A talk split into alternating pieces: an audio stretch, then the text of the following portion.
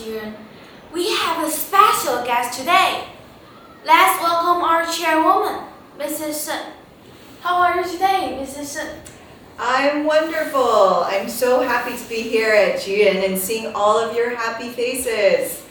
Thank you so much for having me on your show. We know that you flew back to Taiwan from the States three weeks ago, mm -hmm. and you just finished home quarantine. How was it? It was okay. We had 14 days and I brought my sons back with me this time, Mason and Max. So we pretty much spent the time on the computer, watching TV, and eating some delicious food in Taiwan. It's Jiren Elementary School 70th anniversary. We are so honored to have you to celebrate with us. I saw the statue of Shen Zizhuang this morning. Oh yes, I saw it as well. I've heard that he's not only the founder of Jiren Elementary School, but also your grandfather. Could you please tell us more about your grandfather? Sure, of course. So I've got some pictures here today so that I can show you some more about him. So this first picture is very special. This is my grandfather here, Shen Zizhuang, who is the founder of our school. And this is my grandmother, Si Guang, who is the first kindergarten director. Then I've got my second photo here, and here's a photo of my grandmother with my father, who was the previous chairman, Shen Pingling Xianzhen.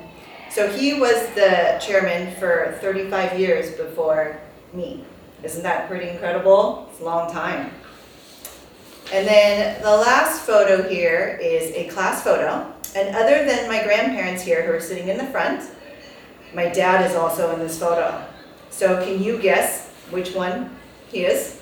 Mm. Take a guess. Is this this one?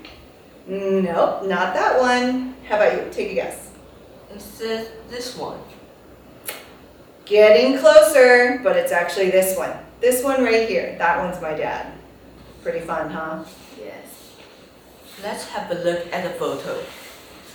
Wow, is this Ziguanglo a long time ago? Yes, you're right. Now it looks like I'm sure the school changed a lot, and the environment gets better. Do you know why it's called Ziguanglo? uh, I have no idea.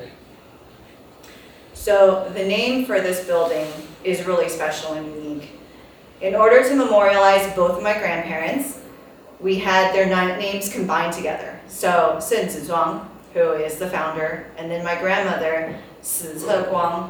So we had and turned it into Ziguanglo. Oh, that's why. Mm-hmm. Okay. Um, do you want to know more about our school? Yes, I do. Do you know why our school is called Jiren? I know. 正所谓幼无幼，以及人之幼。我们把别人家的孩子都当作是自己的孩子。所以有句成语“ 推己及人”，就是本着爱孩子的心，把对自己孩子的那份呵护、关爱与用心，一样全心投入在对所有孩子的教育上。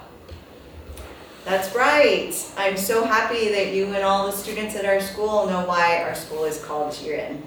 It's one of the core philosophies and values of our school.